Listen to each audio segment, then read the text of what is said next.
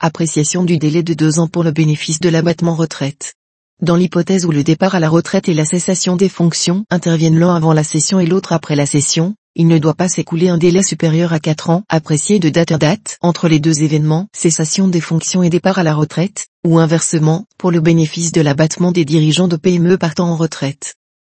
Les dirigeants de PME qui cèdent leur titre avant de partir à la retraite peuvent bénéficier d'un abattement spécifique sur la plus-value réalisée sous certaines conditions.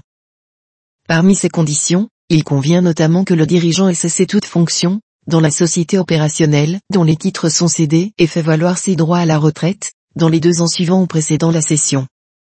Dans cette affaire, une contribuable, directrice générale et associée d'une société, avait cédé ses titres le 20 juin 2012, après avoir fait valoir ses droits à retraite à compter du 1er juillet 2011, puis avait été nommée à nouveau directrice de cette société dans le cadre d'un cumul emploi-retraite, pour démissionner de ses fonctions avec effet au 12 juin 2012. Elle prétendait pouvoir bénéficier, pour sa plus-value de cession des titres réalisés le 20 juin 2012, de l'abattement retraite dans sa rédaction en vigueur en 2012. L'administration suivie par le tribunal administratif lui en refuse le bénéfice au motif qu'elle aurait dû cesser toute fonction dans la société dont les parts étaient cédées et faire valoir ses droits à la retraite dans les deux ans précédents ou suivant la cession. Or, entre la date à laquelle elle avait fait valoir ses droits à retraite, 1er juillet 2011, et la date à laquelle elle avait cessé ses fonctions, 12 juin 2014, il s'était écoulé plus de deux ans. Elle fait appel.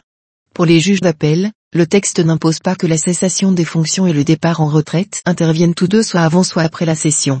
Dans la lignée de l'arrêt du Conseil d'État du 16 octobre 2019, il rappelle que le bénéfice de l'abattement est subordonné à la double condition que le cédant ait cessé toute fonction dans la société cédée et qu'il ait fait valoir ses droits en retraite, au cours d'une période de 4 ans allant de 2 ans avant à 2 ans après la cession.